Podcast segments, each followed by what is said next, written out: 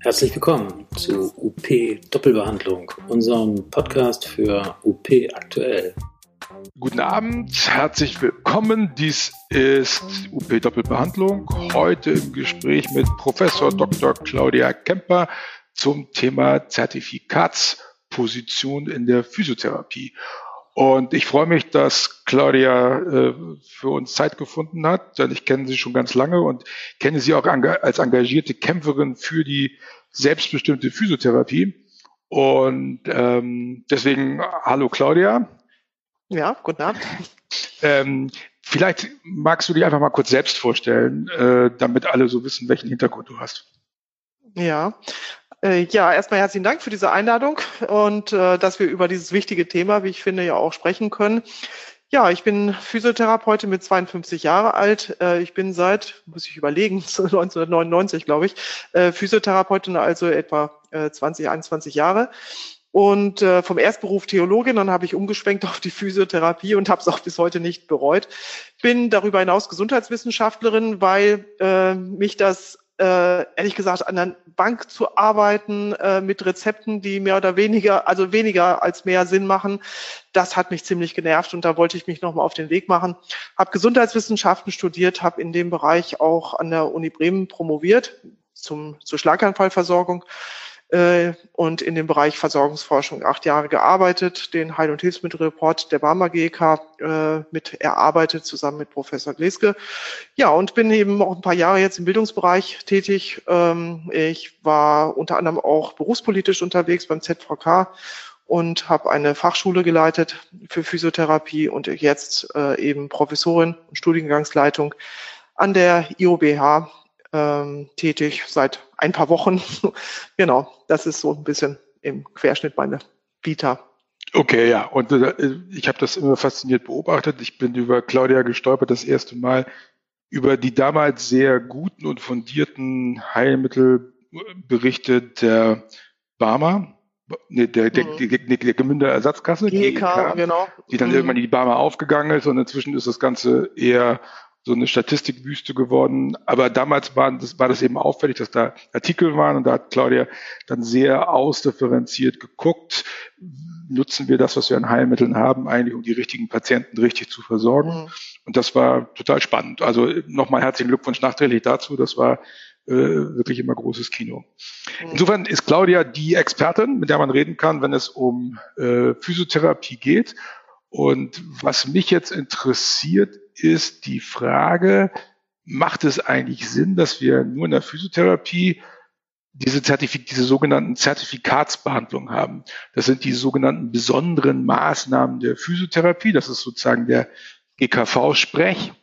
Ähm, und das sind äh, äh, Leistungen, die angeblich, äh, wenn man das richtig liest, es gibt so eine Anforderung an die Abgabe und Abrechnung von besonderen Maßnahmen in der Physiotherapie, dann äh, heißt es da im Vorwort, dass die verordnungsfähigen ähm, Leistungen der besonderen Maßnahme leider nicht ausreichend ähm, durch die Berufsausbildung zum Physiotherapeuten, Krankengymnasten ähm, qualifizieren und dass deswegen irgendwelche Zusatzgeschichten gemacht werden müssen im Sinne der Qualitätssicherung. Und dann kann man eben manuelle Lymphdrainage, manuelle Therapie, dann äh, KG, äh, KGZNS für Kinder und KGZNS für Erwachsene und gerätegestützte Krankengymnastik machen. Das sind die Positionen, die es da gibt. Und die werden dann interessanterweise mal mit mehr, manchmal mit weniger Geld vergütet, als wenn man ganz normale KG macht. Auch das ist für jemanden, der von außen drauf guckt, komplett überraschend. Die erste Frage insofern, kostet das eigentlich Geld, wenn ich diese besonderen Maßnahmen der physikalischen Therapie mich da irgendwie ausbilden lasse? Kostet das Geld? Ja. ja, für die, für die Physiotherapeuten, äh, ja, ich, ich kann es ja auch aus eigener Sicht auch sagen, ähm, dass das ein sehr leidiges Thema ist und ich glaube ähm, und bin davon überzeugt, dass die Mehrheit der Physiotherapeuten das lieber als Geschichte abhaken würden und, und in die Zukunft blicken würden, als dieses Zertifikatswesen irgendwie beizubehalten. Hast du, hast du ein Zertifikat? Äh, ich habe mit der manuellen Therapie ein Zertifikat erworben. Okay, hat das Geld gekostet? Ja, na, und wie viel? Ne? Okay. Keine Frage. Geld, Zeit, Nerven. Ähm, okay. Also klar, die Zertifikate kosten unendlich viel für ähm, ja, was man davon hat, das wissen die Kollegen genauso wie ich auch, dass man deswegen nicht unbedingt mehr Geld verdient. Ähm, das mag vielleicht für jemanden, der eine eigene Praxis hat, äh, interessant sein, dass man eben entsprechende Positionen auch abrechnen kann. Ähm, aber du hast im Grunde den zentralen Begriff, um den es äh, geht bei diesem leidigen Thema, äh, den Begriff Qualität ja schon genannt. Ähm, also wenn man sich eben auch andere Bereiche ansieht oder andere Berufe ansieht äh, oder sich auch mal mit äh, dem Qualitätsbegriff befasst oder sich fragt, äh, garantiert äh, dieses Zertifikatswesen wirklich Qualität, ähm, dann ist das eher, denke ich, äh, sehr, sehr fragwürdig oder müsste eigentlich dazu veranlassen, äh, ein ganz anderes System zu implementieren. Okay, äh, das bedeutet, ähm anderes System implementieren. Also vielleicht nochmal kurz zurück. Also du hast manuelle Therapie gemacht und dann kannst du, also wenn nach aktueller Preisliste ist zurzeit der Minutenpreis für eine normale Physiotherapie, Krankengymnastik ist ein Euro und sechs Cent. Man, also wir werden immer den Mittel, den mittleren Minutenpreis, also von bis den mittleren Minutenpreis zugrunde legt. Und wenn du manuelle Therapie gemacht hast, so wie du, dann kannst du ein Euro 27 abrechnen. Das heißt, du hast äh, eine Differenz von ähm, oh, 20, 21 Cent pro abrechenbare Einheit. Mhm. So, ähm, nur damit das einmal allen klar ist, worum es da geht. Mhm. Ähm, wenn du das gilt für die manuelle Therapie, aber für andere Positionen äh, ist es ja vollkommen unlukrativ. Also ich sage mal jetzt aus meiner Sicht zum Beispiel die, die gerätegestützte Krankengymnastik. Ich habe in einem äh, in einer Praxis gearbeitet mit angegliederter Trainingstherapie, habe damals äh, die äh, Geschäftsführung auch dieses Unternehmens äh, oder dieses Bereichs auch gemacht, äh, habe also jahrelang im Trainingsbereich gearbeitet. Ähm, und dann habe ich eine, in eine Praxis gewechselt, äh, die eben auch einen Gerätebereich ähm, sich angeschafft hat, habe da Trainingspläne geschrieben, habe das ganze Konzept drumherum geschrieben. Aber mhm. diese Leistung abrechnen, die, die konnte ich nicht, weil ich eben diese blöden Scheine nicht habe. Also ja. eine vollkommen Absurdität, ja. Ja, das, das ist wahr. Das ist das Ding. Und wenn man zum Beispiel Lymphdrainage macht äh, und eine Ausbildung als Lymphdrainagetherapeut macht, dann kann man interessanterweise eben nicht 1,06 Euro abrechnen, wie man das machen kann, wenn man keine Ausbildung hat, sondern kann man nach aktuellem Stand 85 Cent abrechnen. Das heißt, mhm. ähm, äh, ungefähr 21 Cent weniger, als wenn man keine Zertifikatsbehandlung macht. Äh, ist das logisch? Ja, wie gesagt, das, der Begriff Qualität geistert darum. Also man will eben mit, äh, oder man unterstellt uns ja im Grunde, dass wir nach einer dreijährigen Ausbildung ähm, nicht in der Lage sind, diese Positionen abzugeben oder so zu arbeiten. Also wenn man ins Ausland guckt, dann, dann schütteln die ja auch nur mit dem Kopf. Also das, äh, das ist ja kein funktionierendes äh, System der Qualitätssicherung. Wir haben zwar, was Versorgungsforschung betrifft, in, äh, in Deutschland da noch einiges an Nachholbedarf, und, äh, aber das, was es gibt und wo man reinschauen kann, äh, ich meine, wir brauchen uns nur miteinander unterhalten und, und ehrlich sein äh, oder mit Patienten sprechen. Das ist kein funktionierendes und effektives und auch kein effizientes System der Qualitätssicherung. Da brauchen wir andere Schrauben. Also ich kann ja als ausgebildeter Physiotherapeut bis zur Rente ohne jeglichen Kurs, äh, ohne jegliche Weiterbildung, ohne jegliche Fortbildung durchs Leben gehen, äh, wenn ich mit dieser Abrechnungsposition Krankengymnastik äh, zufrieden bin. Mhm. Ja, da, da, da brauche ich gar nichts machen und dann soll ich sicher und qualitätsgesichert, wie es ja auch von uns als Leistungserbringer erwartet wird, äh, bis zur Rente arbeiten. Das ist ja vollkommen absurd. Wir sprechen von einer Halbwertzeit des medizinischen Wissens, da sprechen wir von fünf Jahren. Ähm, therapeutisches Wissen ändert sich auch alle paar Jahre. Wir sprechen von Evidenzbasierung seit ein paar Jahren all das, äh, was sich auch an therapeutischen Kenntnissen, Verfahren und, und Erkenntnissen ändert, das muss natürlich im Rahmen einer qualitätsgesicherten Weiterbildung und Fortbildung auch Eingang finden in die Versorgung. Ähm, das ist mit diesem System ja keinesfalls gesichert.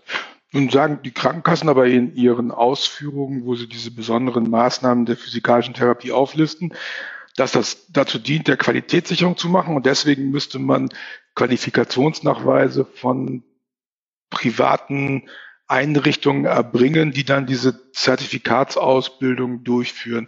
Wird das dann irgendwie kontrolliert, was diese, was diese Weiterbildungsträger machen? Ja, es wird, äh, also ich kann es beispielsweise sagen, für die, äh, für die äh, Weiterbildung Krankengymnastikgerät, da muss man natürlich bei den Krankenkassen auch entsprechend einreichen, ob man mit seinem System, ob man mit seinem Kurs, äh, ob man damit an den Markt gehen kann. Da bekommt mhm. man dann auch eine entsprechende äh, Zulassung quasi für. Ja, das war es dann aber auch, ne? So. Das ähm, heißt, eine, also, eine, eine staatliche Aufsicht über diese, über diese, diese Zusatzausbildung gibt es nicht. Nein, nein. Das heißt, ich so mal nur so für Dumme zusammenzufassen, das heißt, hier wird gesagt, liebe Leute, eure staatliche Ausbildung reicht nicht, deswegen machen wir jetzt mal eine private Zusatzausbildung, aber die unterliegt keiner weiteren, wie auch immer gearteten hoheitlichen Aufsicht, sondern wenn man einmal dann eine Genehmigung hat, dann kann man das durchziehen. Ja, ja, mehr oder weniger, genau. Ja. Ist das, ist das sinnvoll? Ja, ich, ich sag's nochmal, also unter Qualitätsaspekten äh, keine, äh, gar keine Frage. Also es sträubt mir, äh, es sträubt sich auch bei mir alles, äh, dass wir den Bereich der Qualitätssicherung in die Hände von Krankenkassen legen sollen. Ähm, ich bin der Meinung, dass wir selber als Physiotherapeuten äh, die Hand drauf, drauf haben müssen, was die Qualität unserer Leistung betrifft. Das steht so im SGB V auch. Wir sind verpflichtet für die Qualitätssicherung unserer Maßnahmen. Unsere Maßnahmen müssen sich an den aktuellen Stand wissenschaftlicher Erkenntnisse orientieren.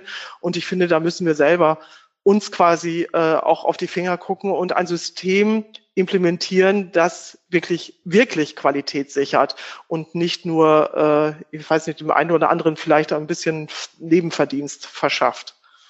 Ah, okay. Also das heißt, dass diese Geldverdienerei der Leute, die Fortbildung machen, die scheint auch eine Rolle zu spielen bei der ganzen Geschichte. Es wird gemunkelt. Es gibt Leute, die sagen, es gibt ja. Zertifikatsgeschichten nur, damit irgendwelche Organisationen Geld verdienen mit Prüfung und Ausbildung, Geschichten. Ist da was dran? Ich denke, dass überall, wo Geld fließt, auch Anreize dadurch geschaffen werden. Das ist überall so. Das ist in der Therapie, in der Pflege, in der Medizin, äh, wir kennen es aus allen Bereichen so.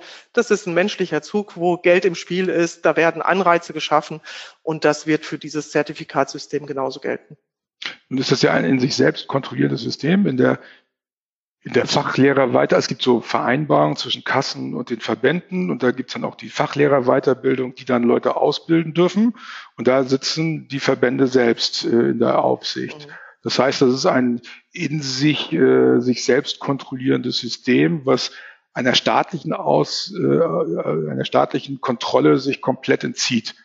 Ähm, ja, ja. Ist das im Sinne einer evidence-based äh, Practice sinnvoll oder müsste das nicht genauso wie in anderen Medizinbereichen auch einer staatlichen Aufsicht oder einer Selbstverwaltung äh, unterliegen können? Also äh, Selbstverwaltung. Also ich denke, äh, dass äh, der Begriff Selbstverwaltung das richtige Instrument wäre, um, um ein wirklich eine qualitätsgesicherte Aus- und Fort- und Weiterbildung zu garantieren. Ich bin davon überzeugt, dass wir eine ganze Menge wirklich guter Kollegen am Start haben. Ich kann das nur von, von meiner Ausbildung der manuellen Therapie sagen, dass, äh, dass das ganz tolle Leute waren, äh, die da unterwegs waren und auch noch sind. Das ist gar keine Frage. Und ich mhm. glaube auch, dass wir diese Experten auch am Markt brauchen. Aber wir brauchen sie in einem anderen Aus-, Fort- und Weiterbildungssystem. Ähm, ich würde auch ungern nur, wenn ich, wenn man mich jetzt fragt, äh, mhm. Claudia, was würdest du dir wünschen? Äh, sollen wir das abschaffen? Na ja, gerne, gerne abschaffen. Aber ähm, ich denke, das ist nur ein Schräubchen, ein Element in dem ganzen Thema Aus, Aus Fort- und Weiterbildung. Ähm, das muss ineinander greifen.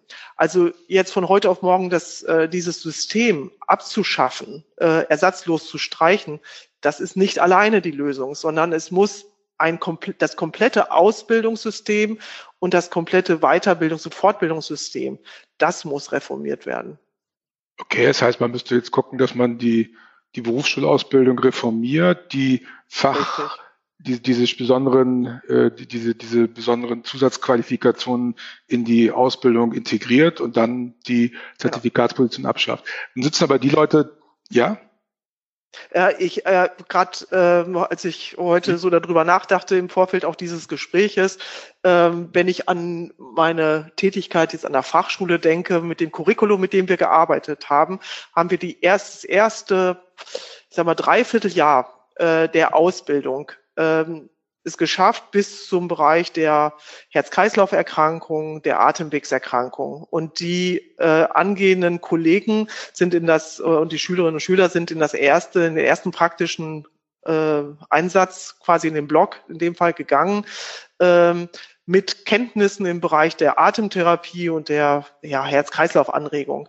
Mhm. Also ich kann es jetzt auch mal ein bisschen überspitzt sagen, mhm. mit den Damen und Herren nach der, äh, nach der Operation im Bett ein bisschen Kreislaufanregung, ein bisschen durchbewegen, über den Flur laufen und äh, die eine oder andere Atemübung zu machen. Äh, wir wissen, dass das heute Stand 2020 dieser, dieser Anspruch äh, also wir brauchen die, der, der ist nicht da. Äh, die Bedeutung der Physiotherapie im stationären Bereich äh, ist ja so weit gesunken, dank äh, der kurzen Aufenthalte der Patienten in den Krankenhäusern, brauchen wir die Physiotherapeuten ja viel mehr qualitätsgesichert, gut ausgebildet im orthopädischen, chirurgischen Bereich, in den ambulanten Praxen. Mhm. Ähm, ich glaube, wir müssten da mehr auch inhaltlich äh, größeren Schwerpunkt legen, damit die Leute, also ich denke, man kann auch viele Inhalte auskämmen also ich brauche für Hydrotherapie, Elektrotherapie brauche ich auch nicht mehr so viele Stunden. Äh, also man kann es, man kann einige Inhalte auskämmen, um die Leute so auszubilden, dass sie nach drei Jahren wirklich gut in der Lage sind, die Patienten qualitätsgesichert zu versorgen und nicht nach der Ausbildung erstmal zwei, drei Weiterbildungen äh, und, und Fortbildung und Zertifikate erwerben, damit sie überhaupt irgendwie noch was abrechnen können, sondern äh, wir müssen wir müssen da streng mehr auf die Qualität. Es geht hier nicht um Geld. Wir brauchen, wir brauchen mehr Geld im System, ist gar keine Frage. Aber wir brauchen vor allem eine qualitätsgesicherte Ausbildung. Und zwar so, dass sie nach drei Jahren die Kollegen wirklich in der Lage sind, gut zu arbeiten. Dass ich ihnen nicht, das habe ich auch schon erlebt, Kollegen nach drei Jahren Ausbildung erstmal zeigen muss, wie man eine Halswirbelsäule behandelt, weil sie Angst hatte, die Kollegin eine Halswirbelsäule anzufassen. Das kann nicht sein. Und dann brauchen wir auch darauf aufbauend ein entsprechendes Weiterbildungssystem, dass Leute auch, ich meine, wenn äh, ich habe im palliativen Bereich auch gearbeitet, da müssen die Pflegekräfte auch regelmäßig ihre Weiterbildungspunkte erwerben, auch äh, und, und Fortbildung besuchen. Ähm, das muss für die Physiotherapie genauso gelten. Und ich kann mich natürlich, kann ich mich spezialisieren im Bereich der Neurologie oder auch der, der Lymphologie oder äh, so weiter. Da brauchen wir auch gute Experten. Die brauchen wir, gar keine Frage. Aber wir wollen die nicht Aber abhängig, nicht, nicht, durch die Krankenkassen äh, genehmigt, sondern wenn dann selbst festgelegt, in welchem Umfang genau, und in welchem ja. Ausmaß das macht. Äh, ich habe äh, durchaus auch schon mal mit Ärzten gesprochen, die, äh, die wünschten sich solche Experten auch auf dem Markt. Die, mhm. die würden sich wünschen, dass sie ihre Patienten ganz zielsicher äh, zu äh, irgendwelchen Experten in der Nähe schicken könnten. Mhm. Dürfen, dürfen sie ja in dem Fall nicht weil das äh, unterliegt ja der, der Werbung. Also sie dürfen keine, äh, ja, nicht zu einem Kollegen verweisen. Oh gut, Sie können halt, also man kann natürlich sagen, mit dem und dem Therapeuten habe ich gute oder haben meine Patienten gute Erfahrungen gemacht. genau, oder so, ja, also so, so unter der Hand. geht schon, ja. Das ist genau. unter der Hand. Das ist eine, das ist geradezu, wenn man es nicht macht, wäre es unterlassene Hilfeleistung. Also von guten Erfahrungen anderer Patienten zu berichten, ist okay. Ähm, mhm. Das heißt, du sagst, also schafft die Zertifikatsposition ab und integriert sie in, in, die, in die Berufsausübung. Ähm, nun gibt es Leute, die sagen, naja, man kann nicht alles in die, Berufs, äh, in die Berufsausbildung integrieren und diese Zertifikatsposition wäre doch ganz klasse. Dann würden Leute dafür äh, bezahlt, dass sie eine Fortbildung machen und das würde sie auch motivieren. Denn sonst, so die These habe ich gerade jetzt auf der Therapo in Stuttgart gehört, denn sonst äh, würden die ja gar nicht bereit sein, sich fortzubilden, wenn es dafür nicht irgendwie mehr Geld gäbe. Dieser finanzielle Anreiz durch die Zertifikatsposition würde dafür sorgen, dass sie sich überhaupt bewegen. Glaubst du das? Glaubst du, dass Leute nicht mehr zur Therapie, nicht mehr zur Fortbildung gehen, wenn sie da nicht irgendwie finanzielle Vorteile hätten? Äh, natürlich ähm, gibt es eine Menge Beispiele anderer Berufe. Das ist bei den Medizinern nicht anders wie in der Pflege. Ich habe es gerade gesagt, aus dem Bereich der palliativen Versorgung. Ähm, da ist es nicht die Frage, willst du oder magst du nicht eine Weiterbildung machen, sondern da ist die Frage, das ist, das ist ein Anspruch auch an die eigene Profession. Natürlich muss ich mich alle paar Jahre auch mal auf den Weg machen und muss mir neue Kenntnisse und neues Wissen aneignen. Das muss das Selbstverständnis einer, einer, einer therapeutischen Profession sein. Keine Frage. Äh, wir sprechen Land auf, Land ab über äh, Akademisierung. Es gibt eine Menge Kollegen, die sich schon auf den Weg gemacht haben ähm, und die, die Frage, äh, was passiert mit denen eigentlich, wo finden die ihre Position und ihren Stand so in diesem Gesundheitssystem. Und wir stellen ja fest, dass die dankenswerterweise, und das ist auch gut so, äh, auch am Patienten arbeiten. Ähm, also auch das ist eine Schraube in diesem System. Die Berufsverbände sind ja für eine äh, grundständig akademische Ausbildung. Ähm, ich kann mich dem auch nur anschließen. Ähm, wir müssen aber auch die gute, die gute Qualität äh, der, der fachschulischen Ausbildung in, in weiten Teilen zumindest gute Qualität und hervorragende Qualität der fachschulischen Ausbildung auch dahin oder da rein integrieren. Wir brauchen die guten Praktika, äh, die die Leute ausbilden. Gar keine Frage. Aber die müssen, äh, die müssen nach der Ausbildung, sag's nochmal, eben auch in der Lage sein, auch gut zu behandeln, ohne sofort ein, äh, irgendeine Weiterbildung machen zu müssen für äh, nur damit der Praxisinhaber da entsprechende Positionen abrechnen kann. Hier darf es nicht um um Geld in, in erster Linie gehen. Ich brauche, was wir brauchen, ist, ich sage nochmal, viel mehr Geld im System. Wir müssen eine viel zentralere Rolle im Gesundheitssystem einnehmen, die die wir sicher einnehmen könnten. Das können wir. Wir können viel mehr. Wir hätten viel mehr Potenzial in der, äh, in der Gesundheitsversorgung, auch zur Vermeidung von Pflegebedürftigkeit zum Beispiel. Mhm. Ähm, und dafür brauchen wir auch eine entsprechend adäquate Honorierung. Also wenn ich entsprechende Qualität liefere, brauche ich auch eine adäquate Honorierung. Und dann brauche ich nicht ein Zertifikat, das mir äh, ein paar Cent mehr pro Behandlungseinheit bietet. Das, das ist also, dann obsolet. Wir können ja mal das Beispiel wieder der manuelle Therapie nehmen. 1,27 Euro im Gegensatz zu 1,06 Euro bei normaler KG, aktueller Stand, also pro Minute. Wenn man das jetzt ausrechnet, ich muss 260 Stunden Weiterbildung absolviert haben, wenn ich manuelle Therapie machen will, unterstellt, dass wir 60 Euro Umsatz pro Stunde machen, dann ist das alleine für die Ausbildung ein Umsatzverlust von 15.600 und basierend auf 21 Cent äh, mehr pro äh, äh, Einheit muss ich dann 74.286 äh, Einheiten machen, bevor ich meine manuelle Therapie Umsatzverlust refinanziert habe. Das ist lustig. Mhm, die gute Rechnung zeigt, zeigt wie, wie absurd im Grunde die ganze Geschichte ist. Ja. Nee, nein, es, also geht, es, geht, es geht absurder. Also ich, du, es geht auch absurder. Also man kann auch Lymphdrainage machen dann kriegt man ja äh, weniger. 21 Cent weniger, als äh, wenn man äh, das nicht machen würde. Und da muss man 170 Stunden Weiterbildung machen. Und äh, das heißt, man verliert bares Geld äh, insgesamt, wenn man alle Lymphdrainagen zusammen macht, auf Basis der absolvierten Einheiten 2018 haben die Therapeuten, am Blick mal drei, vier, fünf, sechs Millionen Euro verschenkt mit Lymphdrainage. Mhm. Insofern kann man auch wirklich nicht sagen, dass die Leute nur motiviert werden äh, durch Geld, sondern mhm. hier beim Lymphdrainage ist es ja so, dass sie Geld verlieren, wenn sie eine Zertifikatsbehandlung ja. machen. Ja. Ähm, ja?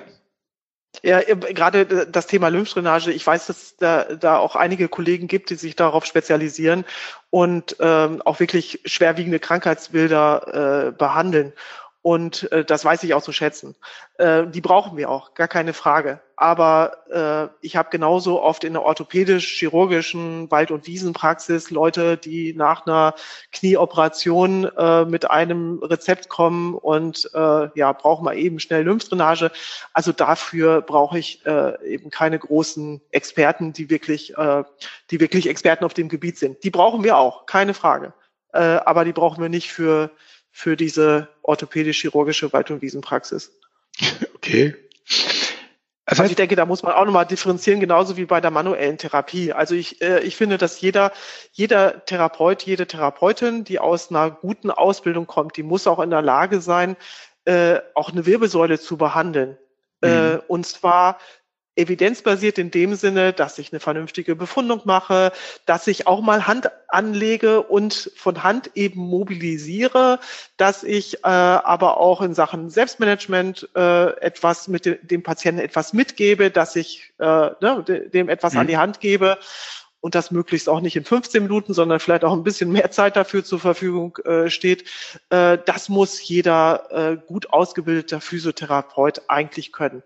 Natürlich gibt es auch Krankheitsbilder, äh, wo ich einen Experten brauche. Also ich bin auch überzeugt, es gibt auch äh, Dinge, wo ich am, an meinem Limit bin. Also ich behandle auch immer noch äh, ja. unten in meinem, meinem Behandlungsraum. Und wenn die Patienten zu mir kommen, dann äh, gibt es durchaus auch äh, Leute, die ich dann weiterverweise an Kollegen, wo ich denke, die sind besser. Aber das gilt für jedes, jeden Bereich. So. Ja, klar. Das ist keine Frage. Ne? Äh, jetzt gibt es ja diese Experten, die ähm, Krankengymnastik zur Behandlung von zentralen Bewegungsstörungen machen. Ähm, ist das etwa also KGZNS und für mhm. Erwachsene und KGZNS für Kinder? Ist das ein Unterschied inhaltlich? Äh, also ist das ein großer Unterschied? Muss man da unterschiedliche Sachen lernen, wenn man Kinder behandelt oder wenn man Erwachsene behandelt bei zentralen Bewegungsstörungen? Also ich, ich so weiß nicht, ob so, ja, äh, ich kann, ich, also inhaltlich kann ich es ehrlich gesagt äh, nicht so gut bewerten, weil mhm. ich äh, gerade letzteres für die Kinder, das ist, äh, da bin ich so inhaltlich nicht drin, dass ich das sagen könnte. Ich glaube schon, dass man, wenn man sich äh, auf die Pädiatrie spezialisiert und in einer äh, Reha-Klinik oder in einer neurologischen Klinik arbeiten will, dann mhm. sollte man auch eine entsprechende Kenntnisse über entsprechende Kenntnisse verfügen. Ich glaube aber genauso gut, dass ich, wenn ich äh, hier ähm, in, in der kleinen Stadt, in der ich gearbeitet habe, in der mhm. Praxis, wenn ich da meinen Schlaganfallpatienten oder auch mal einen Parkinson-Patienten habe, dann muss ich den auch behandeln können. Mhm. Und ich habe äh, nun, klar, dank meiner Promotion habe ich ein bisschen mehr Einblick in, in Studienlage äh, bekommen in der Neurologie. Ich habe aber keine Bobat-Weiterbildung. Äh, ich habe aus dem Grunde auch äh, Patienten nicht behandeln können. Aber ich habe auch mal den einen oder anderen Schlaganfallpatienten gesehen. Und ich glaube, dass der unter meiner Behandlung auch nicht gelitten hat. Ähm, also man, man wenn man vernünftig ausgebildet ist, wenn man eine Weiterbildung hat und wenn man, äh, also Weiterbildung im Sinne, man hat auch mal was gehört über neue Studienlage und wie man an äh, neurologische Patienten herangeht. Über die Krankheitsbilder lernt man in der Ausbildung. Das ist ja, äh, das mhm. ist ja drin. Also die mhm. Grundkenntnisse sind ja da. Dann mhm. muss ich in der Lage sein, auch, äh, auch das zu machen.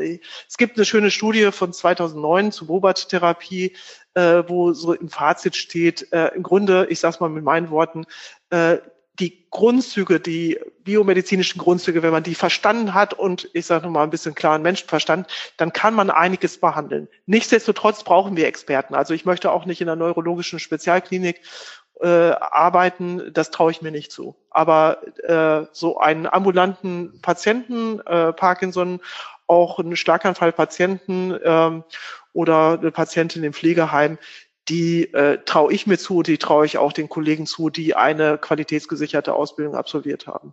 Ich habe mir mal die, die Voraussetzungen angeguckt für diese zentrale Bewegungsstörung. Du hast eben Bobat schon erwähnt.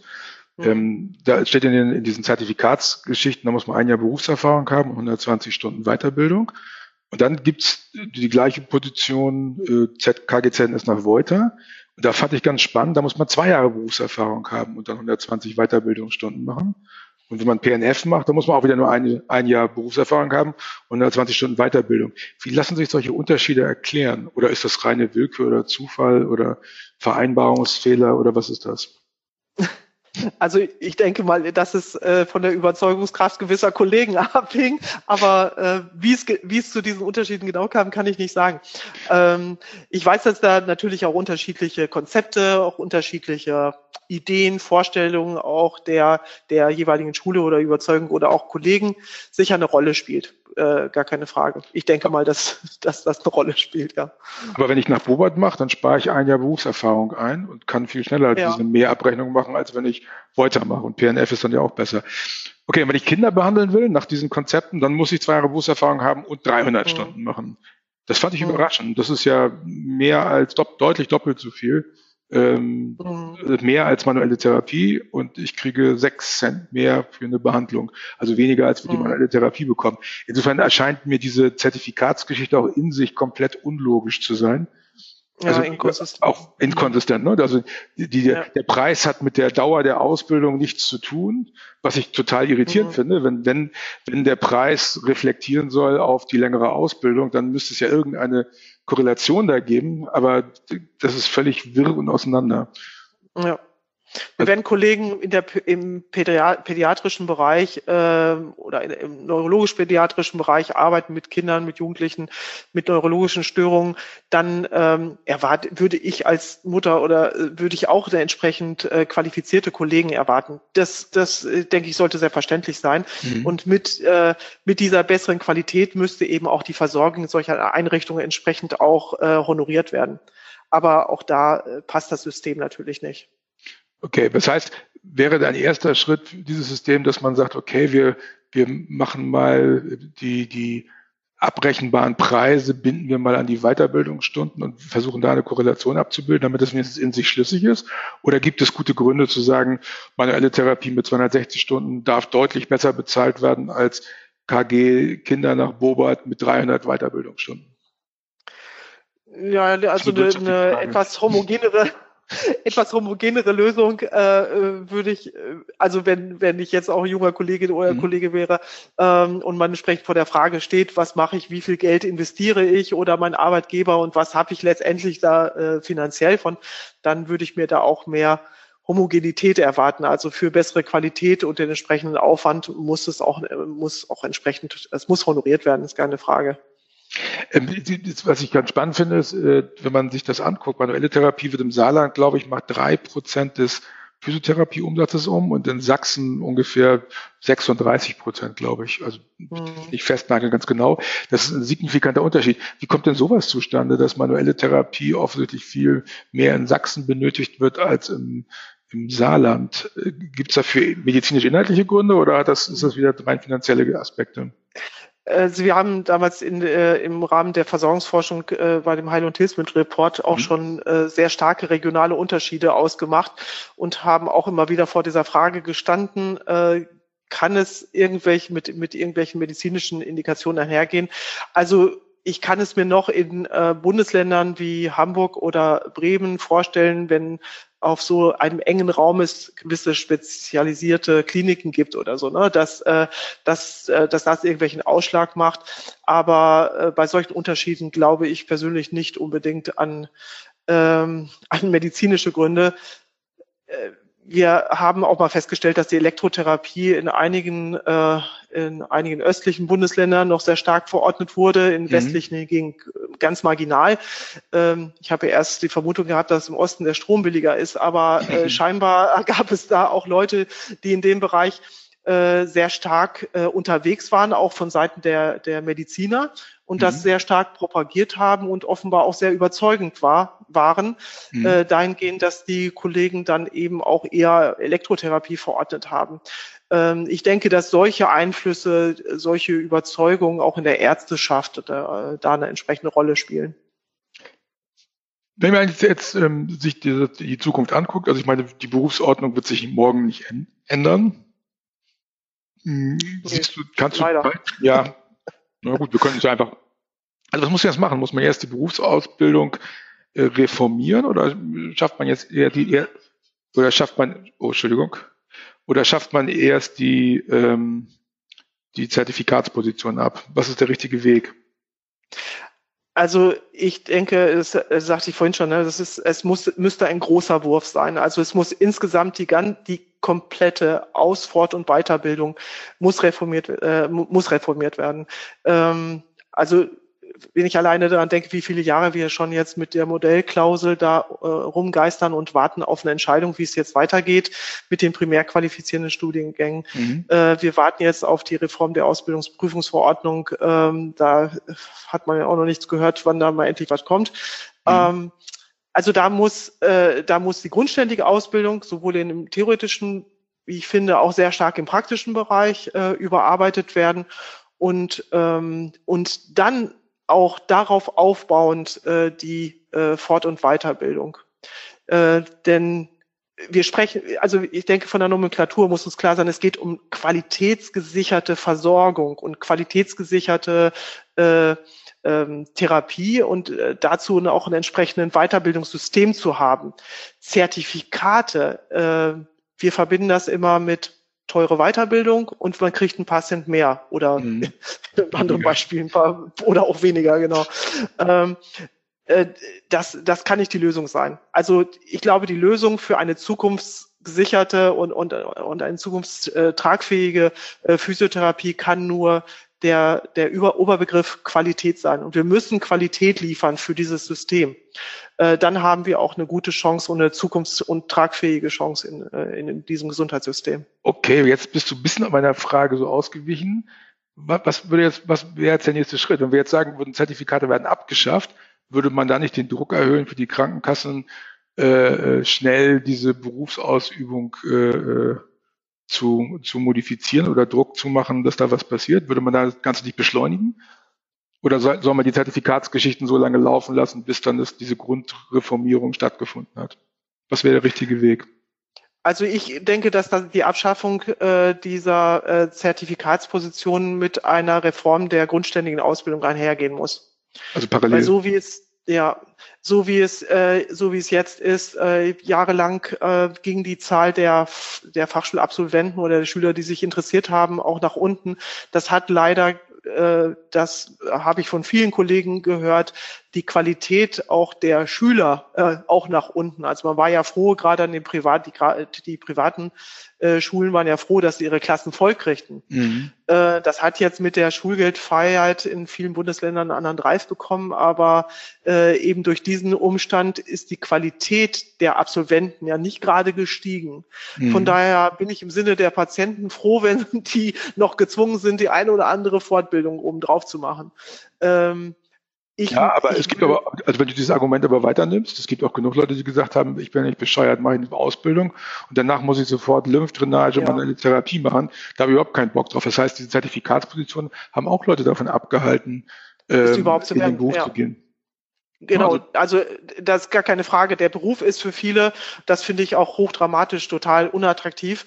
Äh, deswegen gehen ja so viele junge Leute, das, das ist äh, ein unerträglicher Zustand, so früh aus dem Beruf raus, weil er mhm. so unattraktiv ist.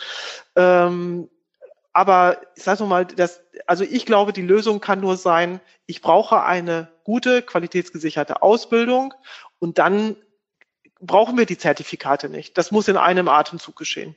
Mhm. Okay, jetzt noch eine ganz praktische Frage zum Schluss wenn du ein Zertifikat hast, eine manuelle Therapie und deine Kollegin nicht, und da kommt ein Patient, und du bist gerade voll, deine Kollegin nicht, und der hat manuelle Therapie, was passiert dann in den Praxen? War mich jetzt strafbar? nee, du musst ja nicht, du kannst ja erzählen, was du gehört hast, was in anderen Praxen passiert. Also ich glaube, wir erleben äh, die Richtung in die eine, wir erleben es in die eine oder andere Richtung. Ich bin davon überzeugt, dass eine ganze Menge Patienten äh, oder Rezepte abgearbeitet werden, manuelle Therapie und sonst was von Kollegen, die dieses Zertifikat nicht haben. Mhm. Äh, ich glaube aber genauso gut auch, äh, dass eine ganze Menge Patienten äh, manuelle Therapie erhalten, obwohl auf ihrem Rezept das nicht steht. Also sie bekommen eine hochwertige Ausbildung, die mit, äh, die, die so nicht vergütet wird. Das glaube ich auch. Ja, die KV empfehlen das teilweise. Die KV sagen ihren Ärzten verordnet bitte nur KG oder MT. Äh, genau. Äh, die lieben Therapeuten machen. Ne? Die Therapeuten ja. behandeln sowieso so, wie sie wollen. Da braucht ihr gar keine Gedanken zu machen. Das habe ich auch schon oft gehört, ja. Ja, genau. Das, so kann man aber das da, Budget auch. Aber dann wäre doch, ja, aber dann, dann wären doch, dann hätten wir doch jetzt genau das Problem, wenn wir jetzt die Heilmittelrichtlinie ähm, Oktober 2020 bekommen, die die, die Neu, Neufassung des Heilmittelkatalogs, dann kann man ja in Zukunft ähm, ähm, als Arzt drei verschiedene vorrangige Heilmittel verordnen. dann stelle ich mir so richtig vor, wieder eine, eine Einheit manuelle Therapie verordnet und dann äh, fünf Einheiten Krankengymnastik. Dann war dann muss der Patient beim ersten Termin beim Manualtherapeuten auflaufen, idealerweise, und der wird dann schon weiter MT machen, auch wenn da nur KG draufsteht. Das wäre eine mhm. ganz tolle Geldspar- oder Budgetschonmaschine für die Ärzte. Siehst du die Gefahr auch? Ja, das, das ist immer so, wenn man an einer Schraube irgendwas dreht und meint, irgendwas zu verbessern, ohne das ganze System im Blick zu behalten. Wir hatten vorhin schon mal darüber gesprochen, äh, wo Anreize geschaffen werden, ne? äh, mhm. finanzielle Anreize in die eine oder andere Richtung passiert es auch. Das Geld, das Handeln folgt dem Geld. Und äh, solange man äh, die Frage des Budgets und diesen Regressdruck auf den Ärzten, sobald er darauf lastet, dann äh, werden die alles Mögliche versuchen, um diesem Druck zu entgehen. Und das wird äh, das treibt jetzt schon ganz seit Jahren ja schon komische Blüten und das wird mhm. auch nicht besser werden mit der neuen Heilmittelrichtlinie. Das ist ein Instrument, eine Verbesserung sicher für die Ärzte, die haben oder erhoffen sich dadurch weniger Bürokratie, dass das Ganze ein bisschen entschlackt oder schlanker macht und nicht so viele unzufriedene Patienten und Therapeuten da vor der Tür stehen und ihre Rezepte geändert haben wollen. Für uns, für die Patientenversorgung äh, und für uns Therapeuten äh, sehe ich da äh, keine Verbesserung. Das heißt also, diese Zertifikatsgeschichten sorgen einerseits dafür, dass die Ärzte budgetrelevant verordnen und nicht krankheitsbezogen richtig verordnen. Ja. Und zum anderen sorgt es dafür, dass diverse Therapeuten schlichtweg betrügen bei der Abrechnung, weil sie Leistung erbringen, zu der sie entweder keinen offiziellen Zettel haben ähm, mhm. ähm, oder jemand krank geworden ist und sie den Patienten nicht abweisen wollen. Ähm, also es gibt doch viele Kollegen, die diese, äh, diese Weiterbildung besuchen, nicht weil sie so wahnsinnig überzeugt sind von einer manuellen Therapie oder Boba-Therapie, sondern eben weil der Arbeitgeber oder weil der Praxisinhaber sagt, ich brauche das Zertifikat, um abrechnen zu können. Ähm, das ist irgendwie schade. Man beraubt sich auch dieses Potenzials der jungen Kollegen. Wenn, äh, wenn ich jemanden habe, der in einem Bereich sehr gut ist, äh, warum nicht auch den zu einem Experten machen in dem Feld, auf dem er gut ist, ne? Mhm. Statt äh, diesem Druck zu unterliegen, dass man äh, unbedingt Leute braucht, die diese Zertifikatsposition haben. Mhm. Okay, gut. Also ähm, wenn, man dir jetzt anbieten würde, zu sagen würde, okay, wir vergüten alles auf dem Minutenpreis von manueller Therapie und schaffen dafür die Zertifikatsposition ab, wäre das eine Lösung? Oder sagst du, nee, wir müssen erst die, wir müssen erst die Ausbildung reformieren? Also ich, wie gesagt, ich, ich würde mir wünschen, dass die, äh, dass damit, also ich, ich mache da sofort mit, würde ich, würde ich mich auf jeden Fall äh, drüber freuen. Mhm. Aber ich würde mir wünschen, dass im selben Atemzug ähm, auch eine äh, Reform der äh, Ausbildungsprüfungsverordnung einhergeht, dass wir auch eine bessere äh, Qualität der äh, der Berufsab, also der der Auszubildenden haben, der, ja. die dann in den Job gehen. Also ich glaube, dass mit der mit der ähm, Schulgeldfreiheit, also ich sehe das zumindest hier in mhm. unserem Bericht hier, dass äh, dass auch die Qualität äh, der Schülerinnen und Schüler besser wird. Es gibt auch viele Leute, die schon einen Beruf haben, die gerne äh, auch nochmal Physiotherapie lernen, jetzt wo sie es nicht mehr selber bezahlen müssen, sich gerne nochmal auf den Weg machen. Auch junge Mütter, Väter und äh, studierte Leute, die gerne Physiotherapeut und Therapeutin werden wollen. Mhm. Und äh, da sehe ich eine große Zukunft für unseren Beruf, für diese Profession, für die Patientenversorgung der Zukunft. Ähm, jetzt müssen wir nur daran arbeiten, dass dieser Beruf auch für diese Leute, wenn sie dann mal fertig sind mit ihrer Ausbildung, auch entsprechend attraktiv ist, attraktiv ist oder bleibt oder attraktiver wird, um ehrlich zu sein. Mhm. Und dafür brauchen wir nicht die Zertifikatsposition. Das glaube ich auch. Okay, Claudia, vielen Dank, dass du noch Zeit hattest. Ja, äh, gerne. Und ähm, ja, dann drücken wir uns alle zusammen die Daumen, dass wir genau. 1,27 äh, pro Minute durchkriegen und die Zertifikate abschaffen und die Ausbildung reformiert wird. Und ich wette, das klappt noch dieses Jahr. Ha, also ich bin da ganz zuversichtlich. Alles klar, ich drücke okay. die Daumen. Alles klar. Dann vielen Dank und äh, noch einen schönen Abend. Danke gleichfalls. Okay, tschüss. Tschüss.